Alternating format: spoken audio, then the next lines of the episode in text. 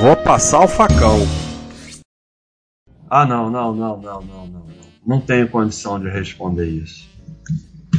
O crédito fiduciário que você chama de dinheiro sabe tua idade, sim. Sabe todo o seu histórico e o governo que o controla já pode controlar o que você pode comprar ou não, de acordo com políticas públicas ou mesmo por pura perseguição política. É. Crédito fiduciário. É, isso aqui é num corte que o Thiago fez, que o investimento não sabe a sua idade, que não tinha nada a ver com esse assunto. Uma das doenças muito comuns hoje em dia são as pessoas que têm que enfiar a política em tudo. É, eu tenho falado para vocês aqui diversas vezes que você se, você se protege com investimento no exterior e passaporte em dia. Se o país virar inviável, você pula fora, na medida do possível. Mas mesmo que você não pule fora, só o fato de você ter investimento no exterior já te dá uma proteção. É, de resto, meu amigo, não está sob nosso controle. Então, é, é muito triste ver essa doença tão difundida hoje em dia, que são pessoas que tudo tem que enfiar a política. E vão destruindo suas vidas com isso, né? É, isso daqui é uma das coisas que não importa o que, quanto a gente fale, eles não entendem. Se 10 é igual a 9 mais 1, então vai chegar um dia que 1 é igual a 1 mais 0, e depois 0 é igual a 0 mais 0, certo? Não, isso não faz o menor sentido, pois dessa forma um ativo que paga um dividendo chegaria um dia a custar zero e seria adquirido de graça pelos investidores. É percentual! Já respondi isso 200 vezes. Quando você fala 10 é igual a 9 mais 1 e foi descontado 1, foi descontado 10%. E de todo histórico será descontado 10%. Então nunca chega a zero. É óbvio. E ninguém está dizendo que a empresa não vai mais subir. Mas, dito isso, há empresas como o IBR, que apesar de serem muito ruins, ficam distribuindo dividendos que chega tão perto do zero que uma hora tem que agrupar. Então vai agrupando, agrupando, agrupando, daqui a pouco você não tem mais ação nenhuma. Então, nunca vai chegar no zero porque o desconto é percentual. Essa continha só para mostrar o que acontece. Mas na verdade o que aconteceu aí foi que foi dado 10% de dividendos.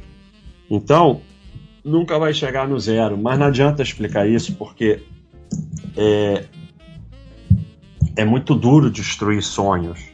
E um dos maiores sonhos é viver de dividendos. Porque não tem problema nenhum se você tem 10 milhões, ou seja lá o que for. Mas aí você vai viver do patrimônio.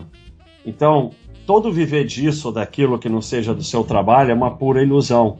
Porque o que você tem que focar em patrimônio, quando o patrimônio cresce, você pode viver dele. Se vai ser dividendo, aluguel, ou vai vender uma parte, isso faz a menor diferença. Se ele for grande, você está com a vida ganha. Todo mundo que foca em dividendo, e principalmente acha que dividendo é renda e gasta dividendo, não vai ter um patrimônio grande, grande e vai ganhar muito menos dividendo. O paradoxo do, do louco por dividendos é que ele ganha muito menos dividendos do que quem foca em patrimônio. É óbvio. Se eu tenho 10 milhões, não tem como alguém que tem 1 milhão ganhar mais dividendo do que eu. Não interessa quais são as empresas que ele tem, ainda mais no Brasil que todas distribuem dividendos. Então, é, quando você entende que só existe o patrimônio, que mesmo você recebeu 500 reais de dividendos, o que, que acontece com os 500 reais? entra na sua conta corrente. Entrou na conta corrente, virou patrimônio. Você só tem patrimônio. E quanto maior o patrimônio, mais, entre aspas, renda ele produz. Que não é renda, é coisa que sai do patrimônio, dá na mesma. Mas não importa, podemos chamar, entre aspas, de renda. Então, o que vai te dar tranquilidade financeira é um patrimônio grande. e a fantasia que você vai viver de dividendos a partir de um patrimônio pequeno, é assim, um dia a realidade vai bater, cara. Você tá ferrado. Eu já falei em outras lives. Vocês ficam seguindo esse monte de picareta um ano, dois anos, três anos, quatro anos, cinco anos. O que, que aconteceu? Seja honesto com você mesmo. Apaga a luz, olha para a parede no escuro e pensa: o que, que aconteceu? Só tô me ferrando. E um dia você vai ter que tirar esse ego e aceitar que você está só se ferrando e começar a melhorar. Ou você vai ser mais um aí se sentindo injustiçado, passando fome, achando que o governo tem que te sustentar. A gestão rouba e a culpa é da pessoa que comprou a ação. Pô, baixa. Como a pessoa ia prever que a gestão roubaria? Eu nunca falei isso. Mas a, o crescimento e o enriquecimento passa por uma coisa absoluta: assumir responsabilidade por todos os seus atos. Ninguém botou um revólver na tua cabeça e obrigou a comprar ação nenhuma. Ninguém obrigou a botar numa ação mais do que você aguenta perder. Ninguém mandou você comprar ação sem saber que é renda variável e ter risco.